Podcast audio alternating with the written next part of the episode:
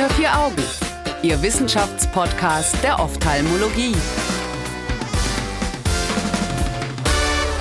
Herzlich willkommen, liebe ZuhörerInnen, zu Unter vier Augen, dem Ophthalmo-Podcast. Mein Name ist Annika Licht. Ich bin Assistenzärztin in der Augenheilkunde und ich freue mich, dass Sie wieder reingeschaltet haben. Vielen Dank auch an First Q für die Unterstützung in diesem Themenmonat. Am anderen Mikrofon begrüßen darf ich wieder Frau Dr. Hassenstein. Hallo. Hallo, ich freue mich. Die Studie, mit der wir uns heute beschäftigen, handelt, wie bereits angekündigt, von Add-on Multifokallinsen und stammt von Knecht und von Ihnen, Frau Dr. Hassenstein. Ähm, mhm. Was vielleicht auch ein schöner Einstieg ist in diese Frage. Warum haben Sie sich so damit beschäftigt? Das kommt auch wieder aus dem grundsätzlichen Wunsch, ähm, die volle Akkommodationsbreite zu haben bei den Patienten. Mhm. Aber ich meine, es gibt ja Multifokallinsen, könnte man sagen, ja, äh, passt ja alles. Aber die Multifokallinsen haben eben auch Nachteile. Mhm. Ja, Halos, Glare, Nebenwirkungen, die mal mehr, mal weniger sind. Und äh, das Ziel dieser Studie war zu gucken, was passiert eigentlich, wenn ich nur ein Auge multifokal mache? Also beidseits Pseudophag natürlich, ja. aber ein Auge multifokal. Weil eigentlich war es immer so, dass man gesagt hat, die Multifokalität sollte beidseits sein, damit die Patienten das komplett nutzen können. Mhm. Ähm, das waren Patienten, die schon pseudophag waren. Also wurde erst ein Auge operiert, pseudophagisiert, auf Emetropie gesetzt, dann das andere Auge. Und es Alles wurde, im Rahmen der Studie ja, oder schon davor? Okay. Davor waren schon erste, ähm, also die, die OP führte nicht ich durch, sondern das hat Herr Knecht durchgeführt, ja. also der ähm, Senior. Und auch der gleiche Operateur, also immer ja, identischer Operateur quasi. Genau. Der hat das gemacht und hatte da positive Erfolge und dann haben wir das im Rahmen einer Studie untersucht und ausgewertet, um auch zu gucken, okay, ist das ein valider Ansatz? Und diese Patienten wurden praktisch in drei Schritten auf einem Auge multifokal gemacht. Das heißt, die haben eine multifokal-Add-on-Linse bekommen mit hoher Nahaddition. Und der Clou dabei war, dass man die multifokale Linse in das nicht dominante Auge eingesetzt hat. Also, Wie findet man denn raus, was das nicht dominante Auge ist? Also wenn man lässt man einen Stift fallen und guckt, in welche Richtung die gucken. Also die Schützen unter den Patienten wissen das alle, welches ihr Führungsauge ist. Okay, gut. Aber es sind nicht, also sind nicht viele Schützen dabei. Oder man ähm, schickt sie erstmal zum Schießstand, kann man ja auch machen. ja, es geht sogar tatsächlich deutlich schneller ähm, indem man dem Patienten quasi äh, durch einen durch die Hand geformten Kreis gucken lässt. Ne? Man, man hält die Hände, man streckt die Arme und hält die Hände zu einem Kreis und guckt mit beiden Augen durch diesen Fingerkreis auf mhm. ein Bild. Und es geht dann darum, wenn man wechselseitig ein Auge zuhält, wann bleibt das Bild stabil? Ich sehe den identischen Bildausschnitt, ob ich mit einem oder beiden Augen gucke und wann verrutscht das Bild, weil wir ja kein Zyklopenauge ah. haben, sondern wir haben ja doch ähm, das rechte und linke Auge sind so ein paar Millimeter voneinander entfernt. Deswegen ist auch der Bildausschnitt unterschiedlich und das Auge, wo der Bildausschnitt, auch wenn ich das andere Auge zuhalte, identisch bleibt, das ist mein Führungsauge. Okay, ich glaube, das probiere ich gleich selber mal aus. Aber jetzt beschäftigen wir uns erstmal noch ein bisschen mit der Studie. Ähm, können Sie uns mal die Hard Facts der Studie nennen? Also wie viele Patienten mhm. hatten Sie? Wann lief das Ganze? Ja, die Studie wurde 2018, hm, 19 durchgeführt äh, mit den Nachuntersuchungen und wurde dann schlussendlich 2020 publiziert bzw. 22 akzeptiert. Die harten mhm. Fakten sind, dass wir 27 Patienten mit dieser sogenannten partiellen Monovision gehabt haben, also mit dieser einseitigen Multifokalität, die genau nach dem Schema operiert wurden. Erste OP Pseudophag, zweite OP auch Pseudophag, immer auf Emetropie ge gezielt und in einer dritten OP dann die multifokale Add-on-Linse mit einer Addition von drei Dioptrie eingesetzt. Und die Kontrollgruppe nannte sich MMV, also Mikromonovision. Das waren aber Patienten, die praktisch auch Emetropie hatten, also bis minus 0,5. Das waren, mhm. sage ich mal, normale pseudophage Patienten. Und der Vorteil, dass man das dreizeitig gemacht hat, war eben, dass man, dass die Patienten erstmal gut gesehen haben und man konnte mit der Add-on-Linse praktisch noch Re Mikro-Restrefraktionsfehler ausgleichen. Okay. Ähm, jetzt haben wir uns gefragt, wie oft war das nötig? Das war kaum nötig. Mhm. Also wir mussten einmal einen Zylinder noch nach, ähm, nachjustieren mit der Add-on. Das kann man ja problemlos machen, dass man in die multifokale Add-on noch eine Sphäre einbaut oder noch einen Zylinder. Das, das geht ja wunderbar. Das war das Ziel, weshalb man es dreizeitig gemacht hat und dass man die Patienten erstmal auf eine gute Sehschärfe bringt und sagt, okay, wie zufrieden sind sie denn? Ja. Und die Patienten haben wir eben ausgewertet von Fern, Intermediär und Nahvisus und haben dann noch so ein ähm, Questionnaire of Visual Function gemacht. Also haben die befragt, wie sind sie zufrieden, sehen sie haarlos, ähm, stören sie die haarlos etc. Und das hat sich eben rausgestellt, dass die Patienten mega zufrieden waren. Es war kein einziger Patient, der auch ins zweite Auge noch eine Multifokallinse hatte. Nicht, weil er das nicht gut fand, sondern weil er so zufrieden war, dass er gar keinen Bedarf mehr hatte. Ach was, Mensch. Und, und das Spannende war, dass die Patienten diese Nebenwirkungen, diese etwas gefürchteten, damit haarlos ja. sehen und leer, dass sie diese Nebenwirkungen fast nicht hatten. Also in Was der, heißt das genau? In, in der Befragung ähm, waren, also fast 85 Prozent waren, ähm, also hatten keine Haarlos. Boah. Und, und wenn sie Haarlos hatten, also wenn man sie gefragt hat, haben, ein Teil hat schon Haarlos gesehen. Ja. Aber sie haben gesagt, es war nicht störend. Hat man dafür eine Erklärung? Liegt das dann daran, dass das andere Auge das irgendwie rausrechnet oder? Nee, die Erklärung ist, liegt im Führungsauge. Wenn hm. Sie dasselbe machen würden und würden die multifokale Add-on in das Führungsauge einsetzen, hätten Sie die alten Probleme von multifokalen Linsen wieder, ne, mit den Halos. Okay. Sondern dass der Clou ist, dass diese Halos neuroadaptiv vom Gehirn rausgerechnet werden, weil sie mit dem Führungsauge dominieren.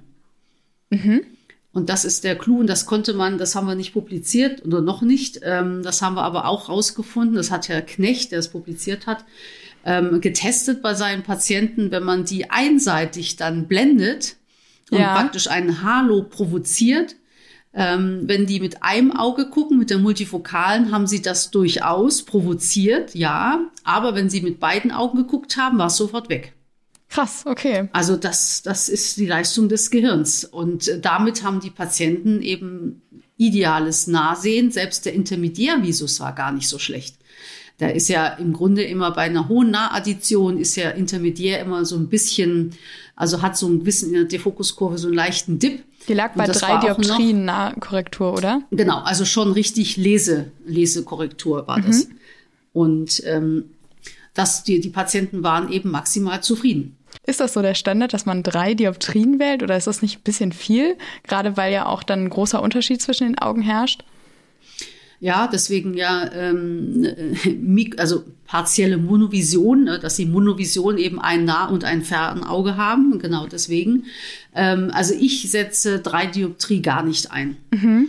Ja, ich setze für Nahaddition äh, plus 225 ein oder plus 175. Ich mache in der Regel die Patienten beidseitig äh, multifokal, wenn dieser Wunsch eben besteht und habe die Erfahrung gemacht, was sich auch mit anderen Erfahrungen von anderen Operateuren deckt, dass die Patienten sehr viel zufriedener sind, wenn sie ferne gut gucken können, können im Intermediärbereich gut gucken und im groben Nahbereich, sage ich mal, also plus 1,75 und müssten dann nur, sage ich mal, eine kleine Lesebrille, wenn sie jetzt sehr, sehr lange Text lesen wollen mit kleiner Schrift. Okay, und das, das ist ja dann umso mhm. verrückter, dass es dann in der intermediären Distanz auch funktioniert. Ja, es ist da natürlich, also bei der partiellen Monovision ist es da ein bisschen schlechter. Ich, ich mache aber standardmäßig, ehrlich gesagt, das Liberty-System. Das heißt, ich mache die Patienten beidseits multifokal add-on. Mhm. Ja, also ich, ich erweitere das, die partielle Monovision in eine komplette ja. Multifokalität und mache ein Auge mit plus 225, also etwas näher und das andere Auge plus 175. Und da kommt auch wieder der Clou unserer Erfahrung aus dieser partiellen Monovision. Die höhere Addition, also Nahaddition, gehört in das Nicht-Führungsauge. Mhm, okay. Damit dieser Effekt mit den Halos, sollten sie denn auftreten, hoffentlich vom Gehirn rausgerechnet werden. Und damit fahren wir sehr, sehr gut. Obwohl es dann, also jetzt nicht in der Studie, aber in dem, was Sie dann gerne machen, auch beidseits eigentlich Haarlos geben könnte. Genau, genau. Ja, das ist genau ähm, Verrückt. Der, ja das Verrückte daran, dass man sagt, gut, nach der Studie partielle Monovision müsste man die jetzt theoretisch alle einseitig multifokal machen. Ja. Ja, nein, die, die nächste Erfahrung ist eben, nein, man kann die auch beidseits multifokal machen und nicht so stark. Also ich habe eine, ich glaube, eine 3-0 nahe Addition habe ich, glaube ich, ein, zweimal eingesetzt, mhm. weil ich das mit dem Patienten immer sehr deutlich bespreche.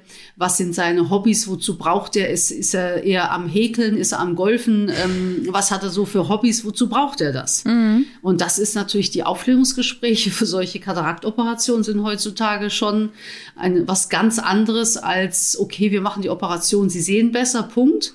Oder eben, was haben Sie für Hobbys? Wie wollen Sie sehen? Wollen Sie, to also brauchen Sie torisch? Wollen Sie multifokal? Das geht heute schon alles deutlich länger. Ja, ist ja jetzt auch ein bisschen ein anderes Zeitalter als damals noch beim Starstechen, keine Ahnung. Ja gut, also so weit zurück würde ich nicht gehen, aber äh, selbst vor, naja, 10, 15 Jahren, als die Speziallinsen aufkamen, da war das auch alles noch ein bisschen kürzer. Okay, ähm, aber mhm. wichtig in dem Sinne ist ja jetzt auch die Frage oder zentral, ähm, wie viele Patienten waren denn dann brillenfrei?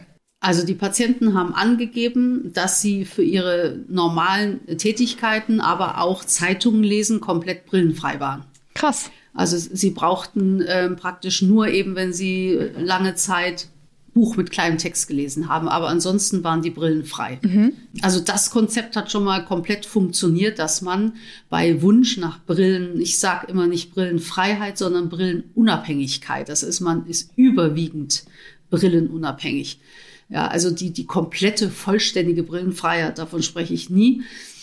Ähm, aber das hat bei diesem Modell perfekt geklappt. Ähm, es hat eben den Riesenvorteil mit diesen Multifokal-Add-on. Sie sind reversibel. Mhm. Sie können jetzt pseudophage Patienten aufrüsten.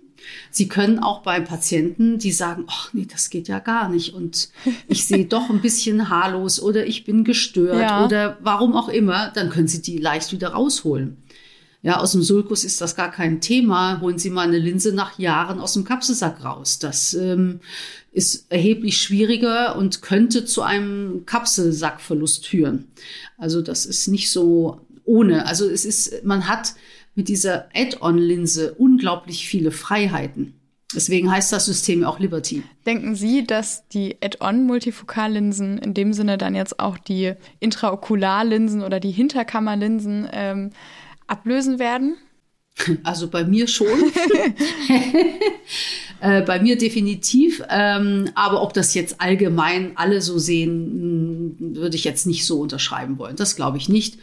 Ähm, es gibt sicherlich noch Situationen, wo man sagt, ja gut, man, man macht sie in Kapselsack, aber es gibt eine äh, Auswertung, ähm, wo man nachgewiesen hat, dass eine Multifokallinse im Kapselsack optisch nicht so gute Ergebnisse hat wie eine Multifokal im Sulkus. Okay. Ja, obwohl die alle 1-0 gesehen haben, für eine Visus war es gar kein Thema, aber die subjektive Wahrnehmung war bei den Multifokalen im Kapselsack schlechter. Und ähm, das hängt offensichtlich mit der physikalischen Optik zusammen, dass eben die Brechung bei der, bei der eigenen Linse vorne an der Linsenkapsel stattfindet, ja. was dann eher, sage ich mal, die Höhe des Sulkus entspricht. Aha. Okay. Ich ähm, ja, kann Ihnen das jetzt nicht im Detail erklären. Aber wir haben ja jetzt Physiker auch keine bin. Tafel vor uns und genau. können das nicht aufmalen. Und damit ist Physik immer noch mal schwieriger. Äh, genau, das, das ist der entscheidende Punkt, genau. aber man hat es rausgefunden. Es gibt dazu leider keine Doppelblindstudie oder so. Aber man, man hat das rausgefunden. Und ich muss sagen, ich behandle meine Patienten ausschließlich mit Liberty, wenn sie denn Multifokalität wollen. Das muss man sehr, sehr kritisch und genau aufklären aber ich habe keine einzige multifokale Linse rausgeholt. Vielen Dank, Frau Dr. Hassenstein. Liebe ZuhörerInnen, das war's leider schon wieder für diese Woche. In der kommenden Folge setzen wir die Thematik fort. Ich unterhalte mich wieder mit Frau Dr. Hassenstein über Intraokularlinsen mit kleiner Blende. Diesmal, wann diese zum Einsatz kommen oder kommen könnten, erfahren Sie, wenn Sie wieder einschalten. Danke, dass Sie zugehört haben. Danke auch an First Q für die Unterstützung in diesem Themenmonat. Alle Studien finden Sie wie immer auf unserer Homepage unter vieraugen.org. Bis dahin wünsche ich Ihnen eine gute Zeit. Unter vier Augen. Eine Produktion der CareCom GmbH unter der Leitung von Prof. Dr. Alireza Mirshahi und Tobias Kesting.